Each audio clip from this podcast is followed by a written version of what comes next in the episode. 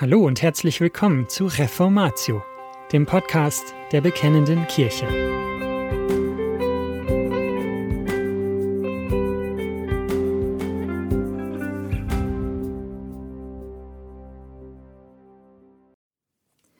Ihr Ehefrauen ordnet euch euren Männern unter. Epheser 5, 22 bis 24. Von Katharina und Ludwig Röhle.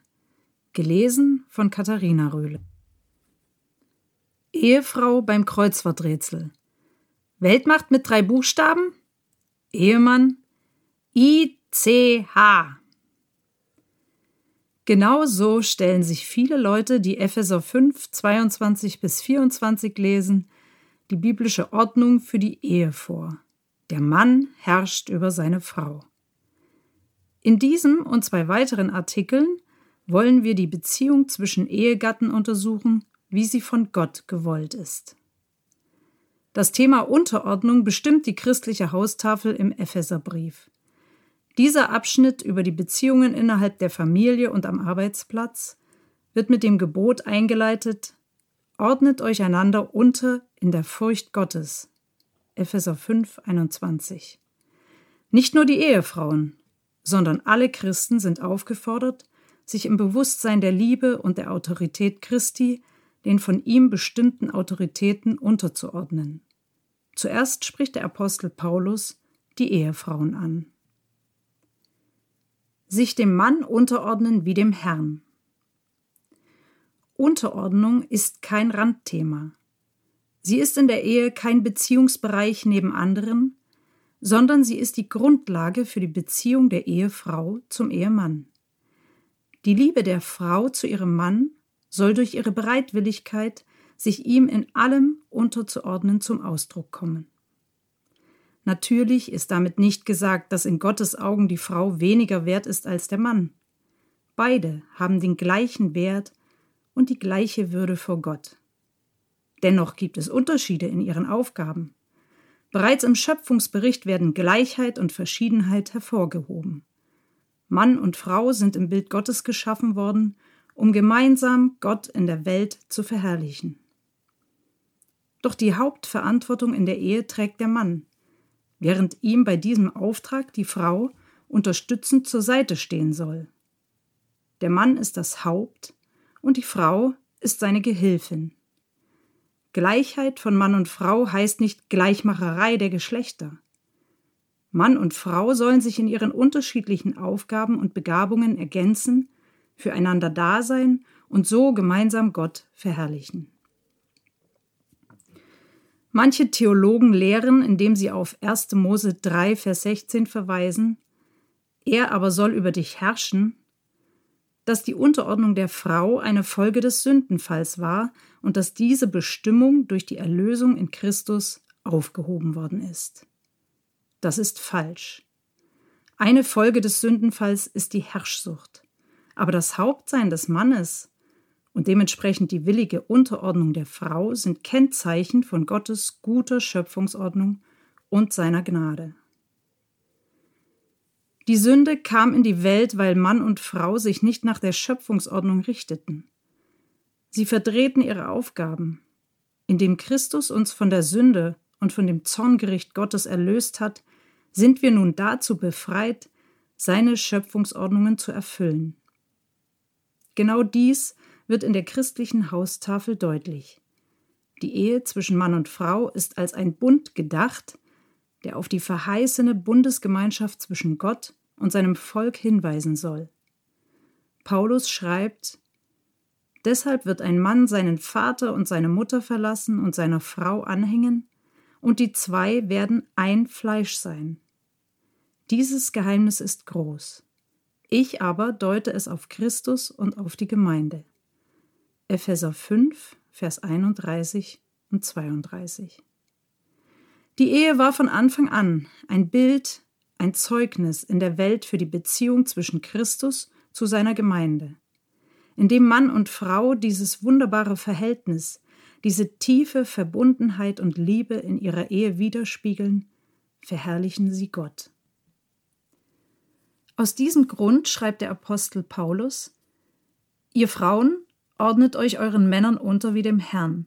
Epheser 5, Vers 22. Die liebende Beziehung der Frau zu Christus soll ihre liebende Beziehung zu ihrem Mann prägen. Ihr Ehefrauen, auf die gleiche Weise wie ihr dem Herrn untertan seid, sollt ihr euch eurem Mann unterordnen. Anders ausgedrückt, weil ihr Christus gehorsam sein wollt, ordnet euch euren Männern unter. Heutzutage wird bei den meisten Menschen das Wort Unterordnung in die Rubrik Herrschsucht, Unterdrückung, Bevormundung und Minderwertigkeit eingeordnet. Aber das Gebot, dass Ehefrauen sich ihren Männern unterordnen sollen, meint nicht, dass Männer ihre Ehefrauen unterdrücken sollen. Vielmehr heißt es, dass sich die Ehefrau in die von Gott geschaffene Ordnung einfügt. Denn sie weiß, dass damit Christus verherrlicht wird, dem Nächsten gedient wird und man selbst gesegnet. Sich unterzuordnen heißt, eigene Wünsche und Begierden zurückzustellen und stattdessen sich selbst hinzugeben, und zwar aus Liebe zu Christus und aus Liebe zum Ehemann. Theoretisch haben die meisten von uns Ehefrauen das verstanden. Aber mal ehrlich. Praktisch ist es uns heute eher peinlich zu erklären, ich gehöre meinem Mann und folge ihm nach. In einer Welt, in der Frauen sich immer mehr emanzipieren und das klassische Familienbild als überholt und veraltet gilt, ernten wir mit solch einer Haltung meist verächtlichen Spott. Diese Welt hat uns so sehr geprägt und oft ist es uns so wichtig, was andere, andere Menschen über uns denken, dass es uns leichter erscheint, beim Thema Unterordnung Abstriche zu machen. Wir lassen uns einreden, dass es in unserer auf Fortschritt und auf Unabhängigkeit ausgerichteten Gesellschaft doch überholt ist, dass sich die Ehefrau ihrem Mann in allen Bereichen unterstellt. Jeder müsse sich doch gewisse Freiräume erhalten können, oder? Aber wenn Unterordnung zu einer reinen Äußerlichkeit wird, ja zu einer Last gerinnt, dann berauben wir uns des Reichtums, den Christus durch diese wunderbare Aufgabe für uns bereithält. Dann haben wir auch den Blick für den am Kreuz für uns gestorbenen Christus verloren der sich dort völlig zu nichts gemacht hat und in Liebe die größte Last, unsere Schuld, für uns getragen hat. Lasst uns aus Liebe zu Christus und aus Dankbarkeit für sein Werk seinem Gebot der Unterordnung unter unseren Ehemann von Herzen folgen. Denn der Herr will uns damit segnen und nicht schaden. Er will unser Bestes. Römer 8, Vers 28 sich dem Mann unterordnen als dem Haupt. Denn der Mann ist das Haupt der Frau, wie auch Christus das Haupt der Gemeinde ist. Vers 23. Der Apostel Paulus gibt uns hier einen weiteren wichtigen Hinweis. Was Hauptsein und entsprechend Unterordnung heißt, erkennen wir, wenn wir das Hauptsein des Sohnes Gottes über die Gemeinde beachten. Zweimal wird im Epheserbrief Jesus Christus als Haupt bezeichnet. Er wurde von Gott eingesetzt über alle Reiche, Gewalt, Macht, Herrschaft und alles, was sonst einen Namen hat, nicht allein in dieser Welt, sondern auch in der zukünftigen. Und alles hat er unter seine Füße getan und hat ihn gesetzt, der Gemeinde zum Haupt, über alles, welche sein Leib ist, nämlich die Fülle dessen, der alles in allem füllt. Epheser 1, Vers 21 bis 23. Christus ist der Herrscher über das gesamte Universum. Alles muss ihm dienen. Im Besonderen leitet und regiert er die Gemeinde. Es geht auch hier nicht darum, dass Christus die Gemeinde unterdrückt, sondern dass er Autorität über sie ausübt, sie bewahrt, baut und zu einem guten Ziel führt. Christus hat sein Leben für sie dahingegeben, er liebt sie und er will sie segnen. Später, wenn es um die Aufgabe des Ehemannes geht, wird Paulus dieses Thema ausführen. Aber so viel ist bereits hier deutlich. Der Mann ist von Gott zum Führer und Leiter der Ehe und der Familie bestimmt. Er trägt die Verantwortung vor Gott, und zwar nicht nur für sich selbst, sondern auch für seine Frau und seine Kinder. Er hat damit auch die Autorität über seine Frau, die diese als von Gott bestimmt anerkennen und ihr gehorsam sein soll. Sind wir Ehemänner uns dieser Verantwortung bewusst? Wir sind das Haupt unserer Familie. Haupt sein bedeutet nicht, alles alleine zu tun, alles zu bestimmen und jeden bevormunden zu wollen.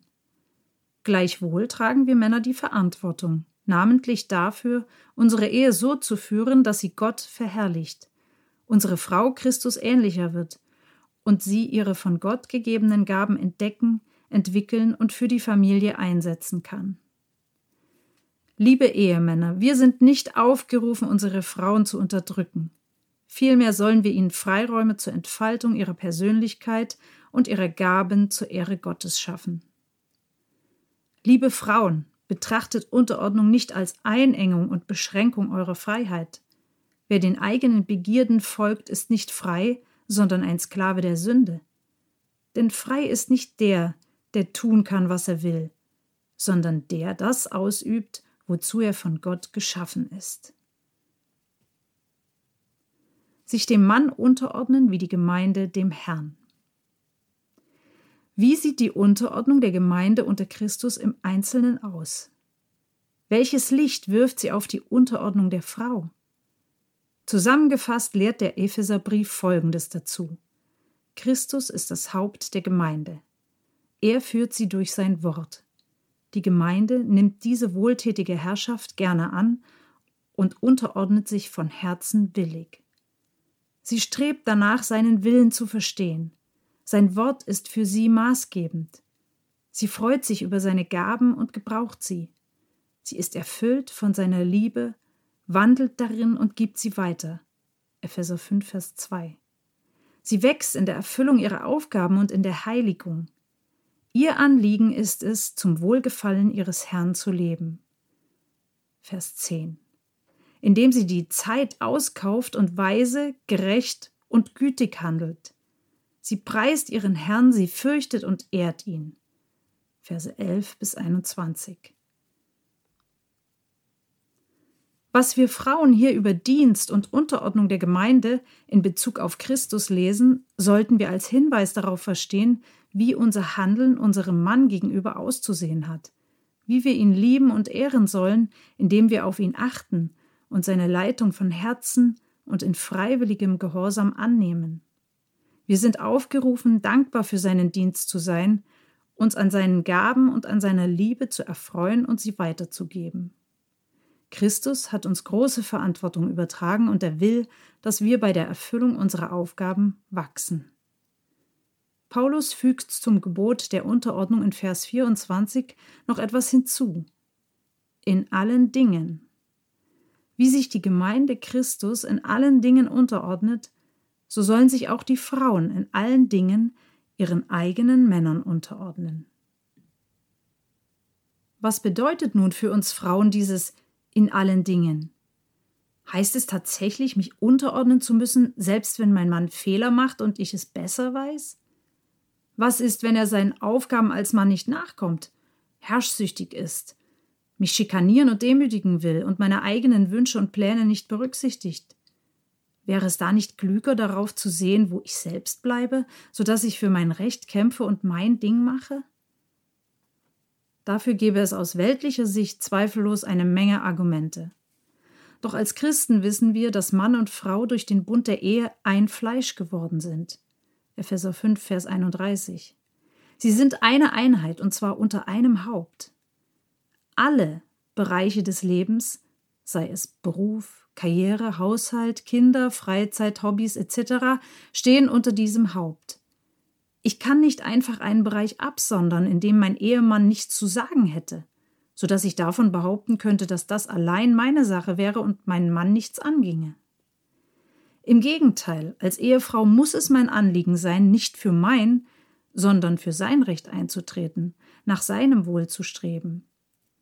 So wie sich die Gemeinde selbst im kleinsten Bereich nicht von Christus freimachen darf und unabhängig agieren kann, so sollen auch wir Frauen in allen Belangen unseren Ehemännern nachfolgen und sie ehren. Unterordnung heißt natürlich nicht, dass die Frau keinen eigenen Willen mehr haben darf.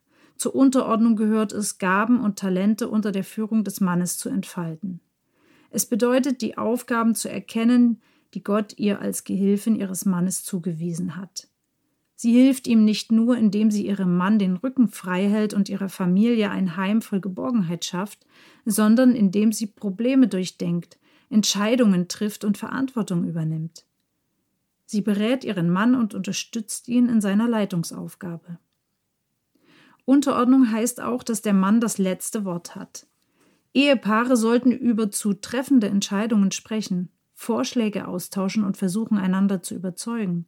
Doch wenn es zu keiner Einigung kommt, ist es Aufgabe des Mannes, letztendlich die Entscheidung zu treffen.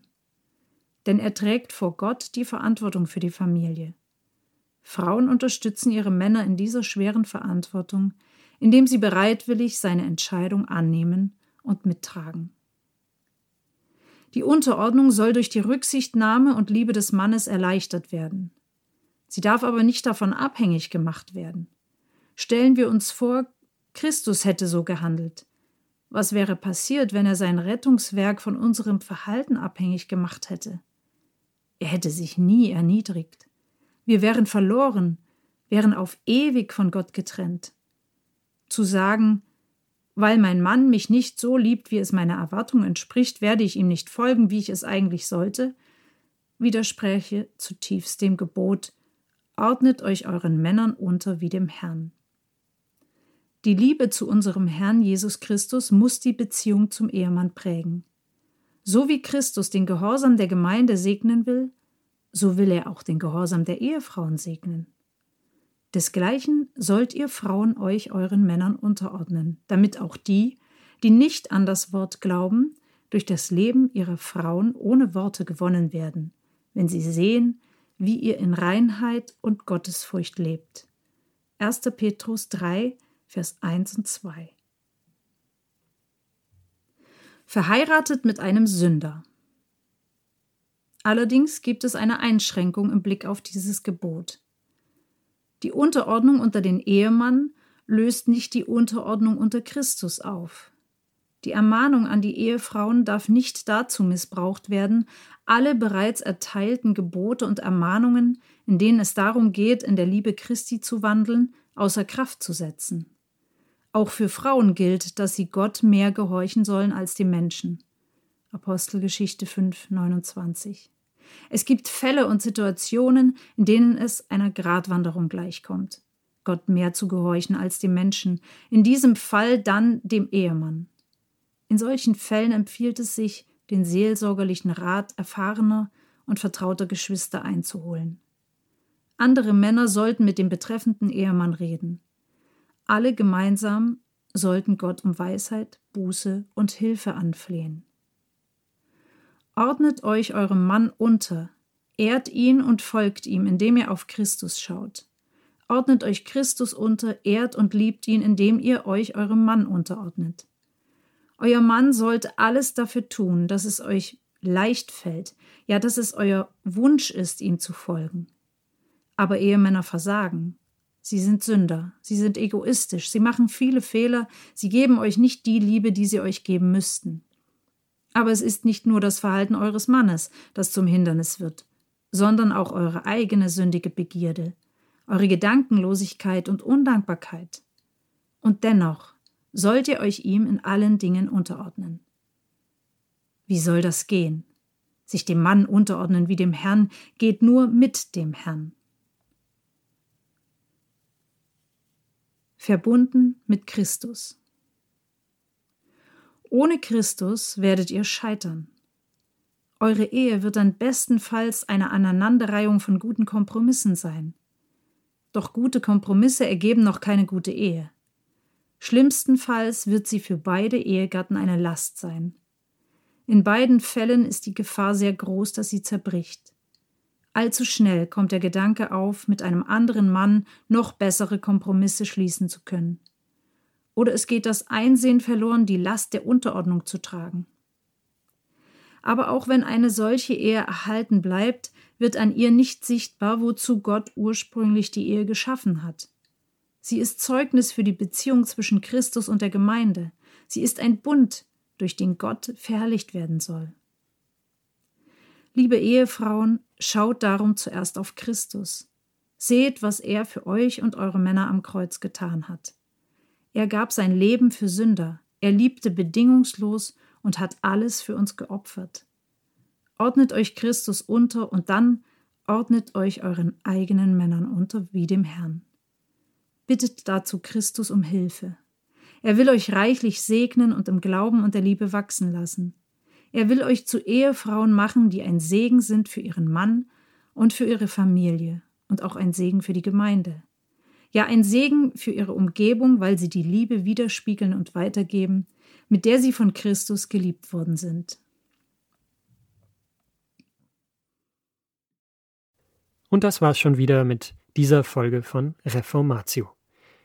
Wenn Sie selbst eine Frage an uns haben, laden wir Sie herzlich dazu ein, uns diese zu schicken. Besuchen Sie uns unter www.bekennende-kirche.de/fragen und nutzen Sie das dortige Formular. Wir werden Ihnen darauf antworten und, so Gott will, Ihre Fragen klären. Außerdem können Sie auf der Seite der Bekennenden Kirche wie gewohnt die Beiträge aus der BK lesen, die Zeitschrift abonnieren und unsere Arbeit mit einer Spende unterstützen. Alle Links finden Sie auch in der Beschreibung dieser Folge des Podcasts. Wir bedanken uns fürs Zuhören, wünschen Ihnen Gottes Segen und sagen Tschüss. Bis zum nächsten Mal.